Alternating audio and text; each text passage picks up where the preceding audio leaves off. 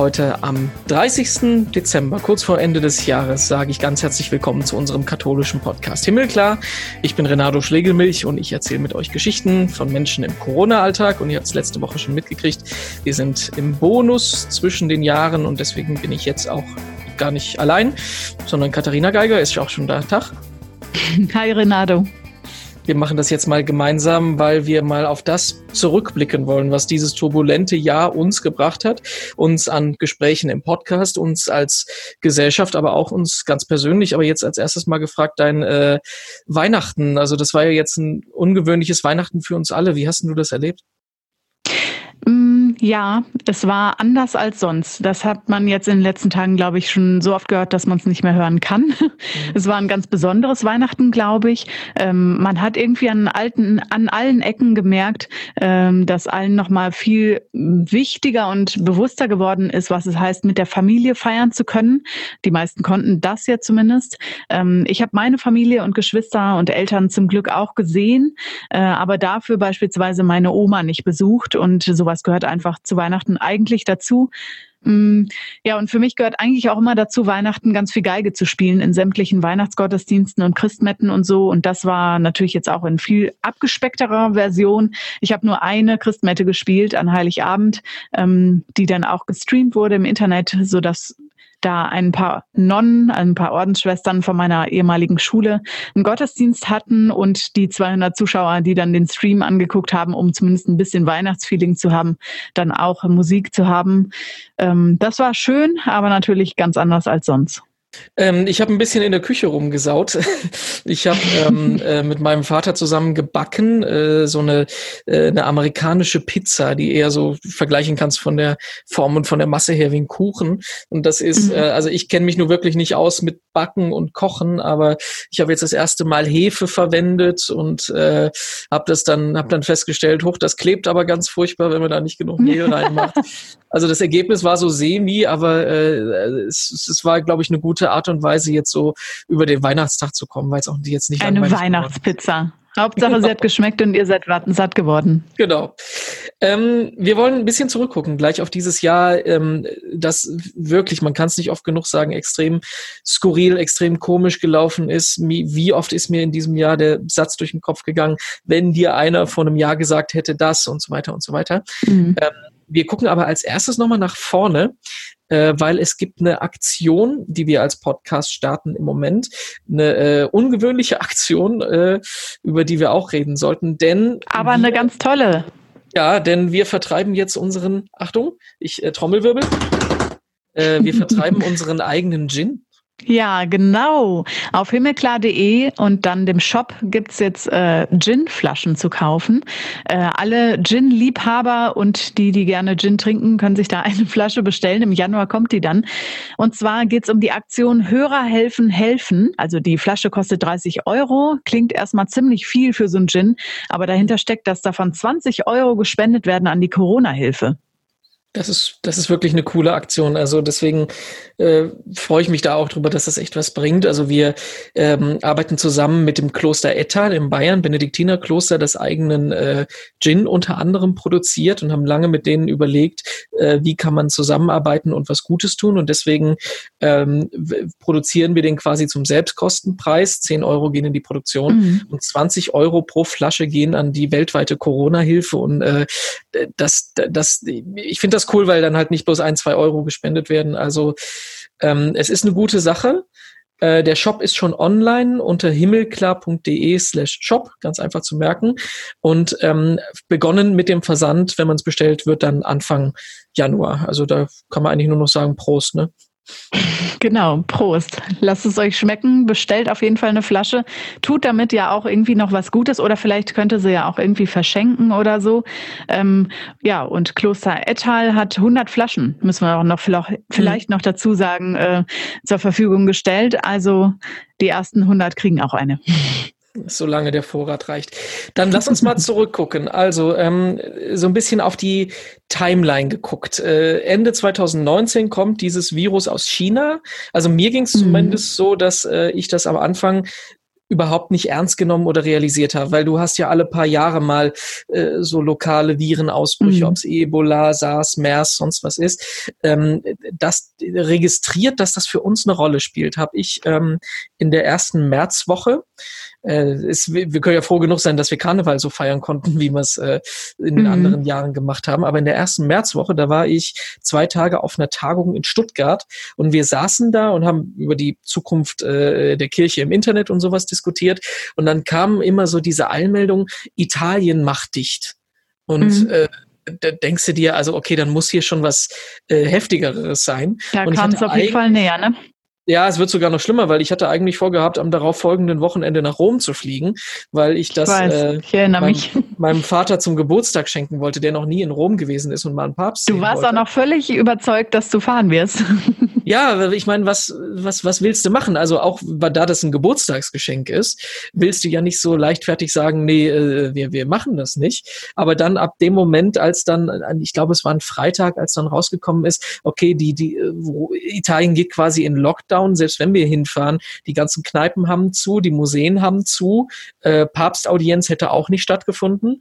Dann haben wir es halt abgesagt am Samstag, wir wären am Sonntag geflogen und ähm, habe dann im Nachhinein festgestellt, okay, wir wären hingekommen gekommen. Wir wären aber nicht mehr zurückgekommen, weil die ganzen Rückflüge schon abgesagt wurden. Das war übrigens ein Freitag. Äh, ich weiß es deswegen, weil es war Freitag der 13. Freitag der 13. Ja. März. Ja, du hast äh, schon gesagt, also man konnte es irgendwie schlecht absehen. Ähm, ich habe das da auch, glaube ich, noch nicht realisiert, beziehungsweise wer hat das schon? Ne? Also ich habe sogar das Gefühl, unsere Politiker und Politikerinnen haben das da überhaupt noch nicht so realisiert. Also vielleicht ja auch immer noch mal wieder einen Schritt mehr, als wir jetzt als einfache Bürgerinnen, Bürger aber ähm, das kam irgendwie noch nicht so richtig an. Also ich dachte, das wäre, ähm, also mich haben ja Epidemien oder Pandemien in den letzten Jahren, die so irgendwie durch die Welt gezogen sind und einige Menschen ja auch ähm, betroffen haben, krank gemacht mhm. haben oder Menschen daran gestorben sind. Aber das hat mich irgendwie nie persönlich betroffen. Also wir hatten das nicht in der Familie oder ich wurde in meinem ja. Alltag nicht eingeschränkt oder so. Äh, jetzt hast du ja schon gesagt, zum Beispiel, ähm, du bist, du konntest nicht reisen und äh, das machst du sehr viel. Das das heißt, das ist dieses Jahr natürlich auch sehr viel weggefallen. Das geht mir genauso. Zum Beispiel wäre ich Pfingsten ja auf jeden Fall ins Pfadfinderzeltlager gefahren. Das gab es dann jetzt Pfingsten und im Sommer nicht. Wenn das irgendwie so ein Jahr ausfällt, das merkt man schon direkt so. Also das mhm. fehlt einem richtig. Äh, draußen gewesen zu sein, was Neues erlebt zu haben, mit äh, seinen Leuten irgendwie unterwegs gewesen zu sein. Ähm, ja, und ich habe das auch noch an anderer Stelle gemerkt. Ähm, also so bis Ostern hin hatten wir das ja auch alle klar, dass uns das irgendwie so krass betrifft. Da war ja dann auch schon, waren so die ersten Lockdown-Anzeichen und das ist ja auch kirchlich, also ähm, die Gottesdienste und so, dass es da auf jeden Fall darauf hinauslaufen wird, dass Ostern anders läuft. Das war irgendwie krass, weil ich habe Ostern ohne meine Familie gefeiert, bin in Köln geblieben und ähm, das war sehr merkwürdig. Also deswegen war mir auch so wichtig, dass ich Weihnachten wenigstens meine Familie sehe, weil mir das Ostern doch sehr gefehlt hat. Ähm, genau, da habe ich dann irgendwie an anderen Stellen Abstriche gemacht, damit Weihnachten wenigstens mit den Geschwistern und Eltern dann klappt. Ähm, aber so ziemlich genau vor einem Jahr habe ich zu Weihnachten, ja genau, also vor einem Jahr habe ich zu Weihnachten erstaunlich viele ähm, Veranstaltungskarten, Konzertkarten und sowas alles geschenkt bekommen, mehr als sonst. Ja, und die wurden dann natürlich im Laufe von 2020 so gefühlte hundertmal verschoben. Ja. Äh, ich habe jetzt irgendwie ja, den Kalender für nächstes Jahr teilweise schon für Anfang übernächsten Jahres irgendwie gefüllt mit all diesen Events, die dann jetzt bisher immer ausgefallen sind, verschoben wurden. Erstmal irgendwie auf Sommer, dann auf Herbst und dann jetzt doch wieder ins nächste Jahr. Äh, das ist, glaube ich, so das, was irgendwie ja, am krassesten sich bei mir ausgewirkt hat und verändert hat dieses Jahr. Ich finde es irgendwie, äh, du hast gesagt, so dieses, es fehlt so neue Eindrücke zu bekommen. Das stehe ich 100% hinter. Ich würde auch sagen, da leide ich auch am meisten drunter. Und das ist jetzt nicht übertrieben, weil leiden, weil das eigentlich was Wichtiges ist und diese neuen Eindrücke fehlen. Da fehlt ein großer mhm. Teil. Aber auf der anderen Seite hast du halt auch irgendwie viele neue Sachen, die du nie gedacht hättest, dass du es erlebst. Hättest du mal gedacht, dass du äh, eine Kontaktliste bei einem Geburtstag führen musst oder Weihnachtsfeiern per ja. Zoom oder Gottesdienste äh, mit, mit, mit Abstand und Glasscheiben. Also ich glaube, wenn wir zurückgucken, ähm, es ist, es ist eine schräge Zeit, die mit äh, viel Entbehrung, von anderen Leuten natürlich noch viel schlimmer als wir, die wir jetzt auf hohem mhm. Niveau klagen, wir sind gesund und wir haben Arbeit, äh, geprägt ist. Aber ich glaube, du wirst auch irgendwie irgendwann deinen Kindern davon erzählen, was das doch für eine skurrile und irgendwie auch aufregende Zeit war. Und mhm. äh, ich habe mir mal so ein, so ein kleines, fast schon so ein kleines Spiel für uns überlegt, damit wir hier nicht äh,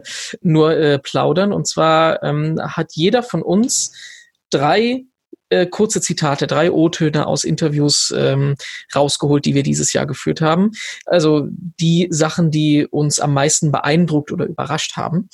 Und äh, ich würde sagen, ich fange mal direkt an. Das erste, was ich rausgeholt habe, ist eine fast die erste Folge, die zweite nämlich mit äh, einer Krankenschwester gewesen. Julia Brabant ist das, die ist mhm. gleichzeitig. Theologin. Und da hat mich so beeindruckt, also die ist Krankenschwester auf der Corona-Station. Und die ist überhaupt nicht in Panik geraten. Während das ja die schlimmste Situation ist, die man sich so als Kontakt vorstellen kann, dass man äh, wirklich im direkten Kontakt mit den positiv infizierten, erkrankten Menschen ist. Aber die hat halt äh, für mich persönlich das auch so ein bisschen diese, diese, das in die Perspektive gesetzt. Wenn die halt sagen, ja, wir haben unsere Schutzmaßnahmen, wir wissen, worauf wir achten müssen, dann ist das eigentlich auch alles okay. Und sie hat über ihre ähm, Arbeit da auf der Corona-Station Situation gesagt? Es ist eine komplett neue Situation und dadurch ist natürlich Anspannung da. Ähm, und andererseits alle Patienten, die wirklich auch compliant sind, die, äh, mit denen man super gut arbeiten kann, die haben gleichzeitig auch noch eine Maske auf. Und ähm, uns wurde auch gesagt im Krankenhaus, dass wirklich also ein Kontakt von 15 Minuten vis-à-vis -vis ganz eng aneinander, das wäre wirklich ein großes Problem, aber das versuchen wir halt zu vermeiden. Und wenn wir wirklich Pflegepatienten haben zum Beispiel, dann ist ähm, auch FFP2 Pflicht muss man nochmal hinterher schieben. Das fand ich nämlich auch ganz interessant. Ich habe mir das ganze Gespräch nochmal angehört. Ähm, kurz danach sind wir darauf gekommen, dass wir uns eigentlich einig sind, dass Maskenpflicht totaler Unsinn ist, weil äh, der Großteil der Viren ja über die Hände übertragen werden und bevor wir sowas Sinnloses machen, die Maskenpflicht lieber nochmal Hände mehr, mehr waschen. Und daran merkst du halt auch was, was dieses Jahr geprägt hat, dass wir alle einfach erstmal lernen mussten, wie sieht die Situation überhaupt aus. Hm, das war ja noch ganz am Anfang. Wenn du sagst zweite Folge, ja. dann ist es natürlich irgendwie äh, auch noch ein ganz anderer Wissensstand gewesen. Ne? Bei ihr fand ich so beeindruckend, dass sie ähm, ja eigentlich im Moment gar nicht im Krankenhaus arbeiten würde. Ne? Sie studiert ja. ja eigentlich und hat dann gesagt, nee, ich werde da jetzt gerade gebraucht, also ist das wichtiger. Genau, richtig. Was ähm, hast du mitgebracht? Ja, äh, ich kann da, glaube ich, ganz gut anschließen. Ähm, ich habe unter anderem ja mit ähm, dem Juden Mike Samuel Delberg gesprochen, der sich äh, für die jüdische Gemeinde in Berlin engagiert und auch als äh, Journalist und Jurist ja für die CDU Deutschlands arbeitet. Der trägt Kippa, dadurch ist er ja überhaupt so bekannt geworden und wir haben uns auch unterhalten. Ich fand ähm, toll, was er ganz am Ende gesagt hat von unserem Gespräch. wir haben ja unsere tolle Frage nach der Hoffnung. Was gibt einem Hoffnung in dieser Zeit. Und ähm, das hat sich so durchgezogen. Bei ihm fand ich die Antwort ganz toll. Ehrlich gesagt, die Mitmenschen um uns herum. Ich habe in dieser Corona-Phase gesehen, wie hilfsbereit meine Nachbarn sein können, wie hilfsbereit dieses Land sein kann, wie achtsam man wirklich miteinander umgehen kann. Leider hat das jetzt nicht ganz bis zum Ende gehalten, aber das hat mir gezeigt, dass im wichtigen und im richtigen Moment unsere Gesellschaft zusammenhalten kann. Und das erhoffe ich mir auch vielleicht in Momenten, wo es nicht darauf ankommt. Ja, und das äh, auf dem Hintergrund, dass er Jude ist und ja irgendwie durch die ganzen blöden Verschwörungsgeschichten und Querdenkerleuten und sowas alles, ähm, die, der Antisemitismus auch wieder steigt, auch bei uns mhm. in Deutschland, äh, finde ich dann aber dieses Vertrauen in seine Nachbarn und in die Gesellschaft irgendwie so ein großes Zeichen, dass er das da gesagt hat. Er sagt aber ja auch, dass es äh, jetzt vielleicht nicht so bis ganz zum Schluss gehalten hat und das ist schon ein paar Wochen her, dass er das gesagt hat. Mhm. Ich finde leider auch, dass sich das jetzt jetzt innerhalb des Jahres in der Gesellschaft bei uns gewandelt hat. Also es ist natürlich jetzt im zweiten Lockdown, wie man ihn so nennt, also jetzt im Herbst, irgendwie auch nicht mehr diese Solidarität und die ganzen Aktionen und die ganzen Gabenzäune und was es alles im Frühjahr ja gab. Ne? Also es gab ja riesige Aktionen und Einkaufshilfen und so. Ich glaube, einiges ist davon geblieben, aber man kriegt auch nicht mehr so viel davon mit, beziehungsweise ist diese Euphorie einfach auch ein bisschen verstummt und alle haben nicht mehr so richtig Bock, dass jetzt irgendwie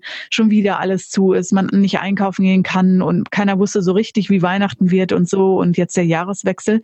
Ähm, ja, also so ein bisschen ist es, glaube ich, gedämpft worden und das hat er da schon gemerkt, dass es irgendwie nicht jetzt weiter so anhält. Aber zumindest hat er ja davon gesprochen, äh, was ihm Hoffnung macht und dass es genau die Men Mitmenschen sind. Mhm. Und das, obwohl ähm, jetzt die Situation eigentlich ja viel dramatischer ist als im Frühjahr. Das finde ich immer so dieses Paradox an der Kiste. Ne? Da, ja, das ist schade. Irgendwie müsste man die Sachen nochmal wieder ins Leben rufen. Und da frage ich mich, äh, dafür irgendwie noch oder wieder genug Kraft haben. So. Äh, was ich ganz interessant fand in diesem Jahr, das habe ich ja gerade eben schon gesagt, dieses ähm, Lernen während wir gehen, wie die Situation überhaupt aussieht. Wir hatten ja auch ein paar ähm, Politiker, Verantwortungsträger in der Politik, unter anderem zwei Ministerpräsidenten im Programm. Und da zu sehen, dass die auch nicht auf jede Frage eine Antwort haben, fand ich irgendwie so, ich weiß nicht, einerseits ernüchternd, aber auf der anderen Seite auch irgendwie beruhigend, weil man merkt, die sind in der gleichen Situation wie du und ich. Also ich fand es ganz beeindruckend, dass äh, Winfried Kretschmann, das war Folge 18, also auch relativ am mhm. Anfang, mhm.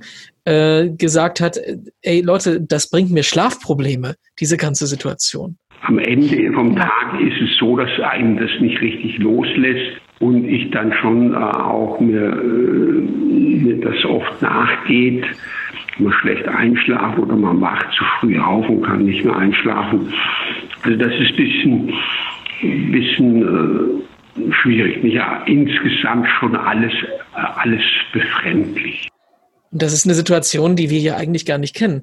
Deutschland ist nur dafür bekannt, dass wir ähm, obrigkeitshörig sind, mal ganz äh, platt ausgedrückt, und dass wir vertrauen auf das, was die Regierung macht. Das ist ja nicht in allen Ländern so. Aber dass du zu den Regierungschefs guckst, zu den Ministern, in die Parlamente, zu den Regierungen, in die Länder und siehst, hey, die wissen auch nicht, wo es lang geht. Das, das war irgendwie ein neues Gefühl dieses Jahr. Ja, fand ich allerdings auch ähm, zwiespältig, war einerseits natürlich ein bisschen beängstigend auch, ne? weil man so das Gefühl hatte, okay, die wissen auch nicht, wo es hingeht. Mhm. Nicht mal die, wenn schon nicht wir irgendwie, ne? so als kleine Menschen. Ähm, und ja, da gerade da brauchte man dann diese Hoffnung oder irgendwie ja doch ein Vertrauen, dass es weitergeht und wie es weitergeht. Das hat übrigens auch Andreas Blum total gut gesagt, finde ich, als ich den nach seiner Hoffnung gefragt habe oder woher er so die Kraft nimmt. Das ist der Pfarrer in London. Wir haben ja irgendwie auch mal so geguckt, wie es überhaupt in der Welt aussieht, haben uns erzählen lassen, wie es an anderen Enden und in anderen Flecken der Erde so äh, abgeht mit der Pandemie. Äh, Wahnsinn ist ja, dass uns das irgendwie alle gleich betrifft. Also nicht, also nicht alle gleich trifft, aber alle gleich Bild trifft. Ähm, der eine wäre vielleicht gerade irgendwie im Auslandsjahr in seiner Schulzeit, die andere auf Weltreise oder so. Und äh, in unseren Leben und Lebensabschnitten hat uns aber dann trotzdem die Pandemie alle oder der Virus so erreicht. Und der hat dann ähm, aus Großbritannien erzählt, wie es da aussah und gesagt, wie es in seiner Gemeinde abläuft. Lachen Sie jetzt bitte nicht. Ähm, zum Beispiel in den Telefonaten mit den Senioren ja, äh, meiner Gemeinde, ähm, die ja auf eine, eine lange Lebenserfahrung also zurückschauen äh, können. Also ich habe ein Gemeindemitglied, die es sehr drastisch auf den äh, Punkt gebracht hat und gesagt hat, also solange hier nicht die Brandbomben fallen, ähm, ne, geht es uns doch eigentlich gut. Und diese Gelassenheit, dass es also äh, Krisen immer schon gegeben hat und dass es aber auch Wege Wege durch die Krise gibt, das macht schon ja, ähm, Hoffnung. Oder wenn ich sehe, wie in der Gemeinde also die, die, die Vernetzung ähm, und der Zusammenhalt, die Hilfsbereitschaft einfach da ist, ähm, dass ich eigentlich noch nie ähm, in einem Telefonat oder bei einer Bitte auf die Antwort gestoßen bin, nee, das mache ich aber nicht oder will ich nicht oder kann ich nicht, sondern ähm, selbst wenn man es jetzt selbst nicht tun konnte, dass jemand sagte, ich, ich kümmere mich aber drum, das sind alles alles so kleine Zeichen, wo ich sagen würde, ja, vielleicht nicht Hoffnung, aber doch zumindest Ermutigungen. Ja? Ähm, Trost und Hoffnung ist ja ein sehr großes Wort. Ähm, für Paulus gehört Glaube, Liebe, Hoffnung ja zu den drei großen Kennziffern unseres Glaubens. Und damit lande ich eigentlich ähm, am Ende natürlich auch immer bei Gott selbst. Und das ist doch irgendwie wirklich was Tröstliches. Also, ne, wenn wir jetzt schon darüber sprechen, die Politiker wussten nicht, wohin, wir sowieso nicht irgendwie oder wie es weitergeht. Wir waren da noch auf einem ganz anderen Wissensstand zu dem Zeitpunkt. Und äh, er hat dann aber nochmal gesagt, wo daher sein Glaube, sein Vertrauen kommt.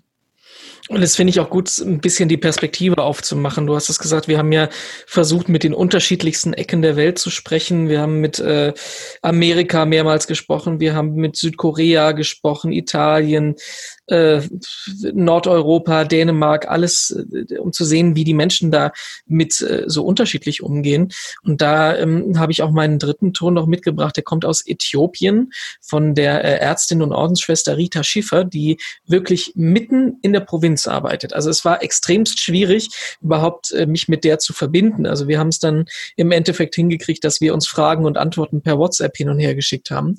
Und die erzählt, ey Leute, ihr in Europa diskutiert darüber äh, die Be Belegung der äh, Krankenhausbetten. Wir haben im ganzen Land nur 100 Intensivbetten und äh, wir müssen einfach vorsorgen. Wir müssen irgendwie gucken, dass das bei uns nicht hart zuschlägt, weil sonst haben wir einfach keine Wahl. Also die haben dann sich in ihren Dörfern Wasserkanister äh, vor die Häuser gehangen, wo dann ohne fließend Wasser dann da unten ein Loch reingemacht wurde und sich die die Hände gewaschen werden konnten. Also solche solche Geschichten finde ich auch echt beeindruckend und zu der Frage auch, ähm, wo sie die Hoffnung hernimmt. In so einer Situation, wo man wirklich weiß, wir müssen jetzt hier handeln, auch wenn wir noch gar keine großen Zahlen haben, weil sonst kommt es richtig dicke. Da hat sie auch äh, was ganz Beeindruckendes gesagt. Ich vermute, dass Äthiopier, die alle Kinderkrankheiten unter recht rauen Bedingungen überlebt haben, ein sehr gutes Immunsystem haben. Also da baue ich persönlich ganz fest drauf, dass trotz oder gerade wegen der schlechten medizinischen Infrastruktur die beste Trumpfkarte das eigene Immunsystem ist. Und da hoffe ich einfach, dass die Leute stark sind und sich wehren können gegen den Virus, wenn es denn sein muss. Und da sage ich ganz ehrlich, da fällt ja echt irgendwie ein bisschen die Kinnlade runter, wenn man so einen Satz hört. Mm, und da haben wir hier in Deutschland doch irgendwie echt große Privilegien. Ja. Ne? Ich finde, das hat man in diesem Jahr auch nochmal deutlich gemerkt, irgendwie, also wo man irgendwie eigentlich so Luxus hat, ähm, was einem wichtig ist. Das sind alles so, ich würde es einfach mal im großen Pott, die äh, Werte äh, sind einem echt nochmal klar geworden.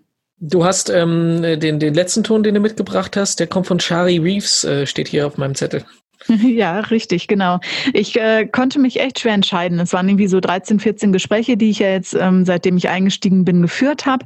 Ähm, es macht irgendwie total Spaß, weil man relativ persönlich ja auch wird. Also in den Gesprächen konnten wir zumindest oft irgendwie nochmal ähm, rauskriegen, entweder woran die Menschen glauben oder worauf sie jetzt ihre Hoffnung setzen, wo die Probleme in der Gesellschaft liegen oder auch für die selber jetzt gerade im Alltag. Also ob es jetzt irgendwie um Kultur und Musik ging oder oder so oder ähm, um irgendwie ja, kleine Feiern oder irgendwas, was nicht stattfinden konnte. Zum Beispiel ja auch äh, die Novizinnenfeier von Annika, die jetzt ja dann sogar in der Zwischenzeit anders heißt, also Schwester Jakoba. Es waren echt viele. Ich konnte mich nicht so richtig entscheiden, fand zum Beispiel auch das Gespräch von dir mit Katrin Göring-Eckert total gut, weil das, finde ich, sehr nah war. Also man konnte sich das sehr gut anhören. Es war mh, mm, ja ein tolles Gespräch. Ähm, was aber für mich persönlich ein Highlight war, war mit Shari Reeves zu sprechen. Für alle, die sie nicht kennen, kennen oder äh, jetzt gerade nicht wissen, wer sie ist, äh, bei Wissen macht A habt ihr sie auf jeden Fall schon mal gesehen. Da hat sie lange moderiert bei der Wissenschaftssendung im WDR, ähm, ist Moderatorin und Medienmacherin. Und ähm, sie hat auch ganz klar ähm, einerseits äh, gesagt, dass eines der Probleme, die ja auch dieses Jahr deutlich geworden sind in den USA, aber auch hier bei uns in Deutschland, äh, Rassismus ist. Da haben wir uns lange drüber unterhalten und da hat sie starke Worte gefunden. Das hat mich nochmal ähm, irgendwie einfach persönlich berührt, vor allem wenn man ihre Geschichte auch kennt, ihren Hintergrund kennt, dann erst recht nochmal, da kriege ich noch Gänsehaut, wenn ich jetzt dran denke. Mit ihr hätte ich mich auch stundenlang unterhalten können, genauso wie mit Dunja Hayali auch. Das war auch ein gutes Gespräch. Aber wo sie ihre Hoffnung hernimmt, also Shari Reeves jetzt, das äh, können wir uns noch mal kurz anhören. Am Anfang habe ich so gedacht, okay, das ist total schön, weil alle lieben sich, liegen sich symbolisch in den Armen, solidarisieren sich auf irgendeine Art und Weise. Aber da sieht man, wenn der Mensch eine gemeinsame Angst teilen kann, wo keiner so richtig weiß, wie kommen wir aus der Nummer jetzt wieder raus, dann raufen wir uns zusammen. Das war so diese Anfangseuphorie, die ich so für mich hatte. Und ich habe so gedacht, wow, tolle Zeit, endlich sind wir alle gut zueinander. Das dauert natürlich logischerweise nicht lang, bis man die alten Verhaltensmuster wieder abgreift und ähm, die greifen dann auch im Alltag logischerweise. Ich würde mir tatsächlich sehr wünschen, dass äh, wir alle noch mal ein bisschen noch tiefer in uns gehen, dass wir alle wieder lernen, auch zu glauben, egal an wen oder was, das muss jeder für sich selber entscheiden, aber Glaube bringt die Menschen auf eine gewisse Art und Weise zusammen, wie man das ja jetzt in dieser Zeit auch ganz gut sehen konnte. Und das wäre was, was ich mir wünschen würde, dass wir als Menschen den Weg wieder zueinander finden und nicht voneinander weg. Und da setze ich auch ehrlich gesagt so ein bisschen die Hoffnung drauf, dass die Kirchen das vielleicht so ein bisschen in den Griff kriegen. Also, dass wir gemerkt haben, okay, Glaube kann auch anders funktionieren. Wir können es auch irgendwie digital machen, durch Impulse oder auf anderem Weg irgendwie auffangen, äh, trotzdem irgendwie ja Christen sein und Gemeinschaft zeigen und so, vor allem in so einer ja, verrückten Zeit irgendwie wie 2020. Ähm, und äh, ja, was uns das bedeutet, ne? Also eine äh, Gemeinschaft, eine Kirche zu sein äh, unseren Glauben zu leben und ähm, ja, wenn es irgendwann wieder geht, dann auch wertzuschätzen, dass wir uns sehen können, dass wir uns haben, dass wir Gottesdienst beispielsweise feiern können oder auch einfach Gruppenstunden äh, von Jugendvereinen oder sowas, was auch gerade alles nicht geht. Hoffentlich geht das irgendwann wieder und hoffentlich ist es dann umso schöner. Ja, da freue ich mich dann schon wieder drauf, mit Leuten in der Kneipe sitzen, sich in den Arm nehmen und sowas. Das ist schon, da merkst du halt echt, äh, dass, dass man da schon so ein bisschen auf dem Zahnfleisch geht, ne, wenn das jetzt schon ein Dreivierteljahr so läuft. Ja, und ja auch irgendwie noch nicht so ganz klar ist, wann es wieder geht. Ne? Jetzt ja. haben wir zwar angefangen zu impfen und da äh, fließt ja irgendwie viel Hoffnung rein. Ähm, aber ja, wenn man dann an Karneval denkt oder ähnliches, ich weiß nicht, ob das nochmal wieder so wird wie vorher oder jetzt so schnell wieder so wird wie vorher. Mhm. Ich glaube schon, dass da auch alle bisschen vorsichtiger geworden sind, so insgesamt. Ja, ja, ja. Das, äh, also wir, wir achten jetzt wahrscheinlich viel mehr drauf. Das finde ich immer so lustig, wenn man sich jetzt so Filme anguckt, wo Leute äh, an einem Tisch ja. sitzen und aus dem gleichen Glas trinken und sowas. Ich glaube, genau, das wird früher, nicht so schnell wieder zurückkommen. Früher hat's gereicht, mit dem Ärmel die Flasche abzuwischen und zwölf Leute haben draus getrunken. Ne? Genau. Das war mal ein Hygienekonzept.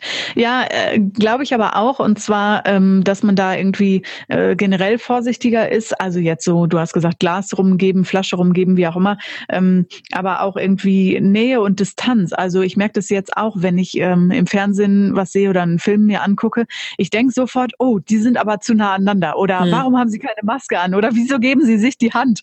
Ja, das ist schon, äh, das prägt einen direkt. Das äh, geht relativ schnell bei uns anscheinend, dass wir sowas irgendwie lernen und im, im Unterbewusstsein abspeichern.